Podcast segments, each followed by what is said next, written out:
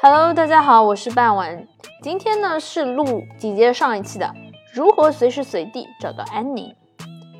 The second thing that changed my mind about meditation is that it does not necessarily entail a lot of the weird stuff I feared it might.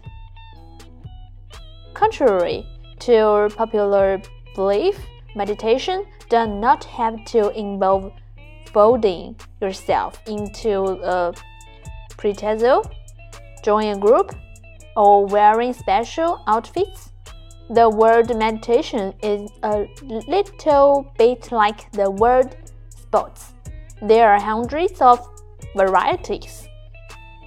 The type of meditation discussed here is called mindfulness meditation, which is derived from Buddhism but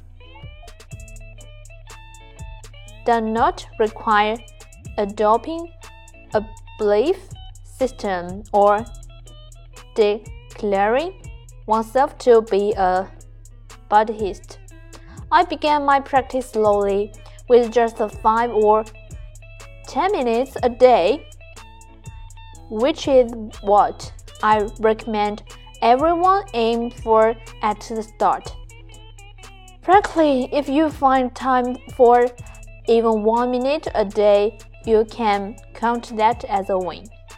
The practice does get easier the longer you keep at it, but even after doing it for years, I get lost all the time.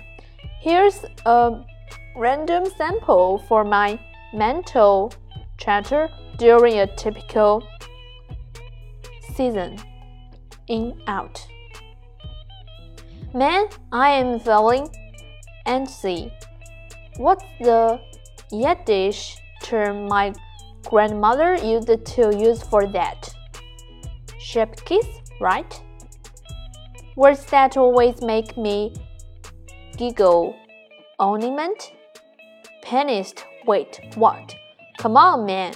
Back to the breeze. In out likes baked goods, dislikes Deros dreams sequence. That part in techno sounds where the French accordion kicks in. Dude, come on, in out, in out. Alternative drops penta nickel, interpretive dancer, working double time on the seduction line. You get the idea? You give you a session of exactly how simple it is. Here are the three step instructions for beginning meditation. 好了，今天内容就到这里结束啦。这两期比较难，对我而言比较难，所以我读的稍微的差了一点。感谢大家的收听和支持， 我们下期再见，年后再见啦，拜拜。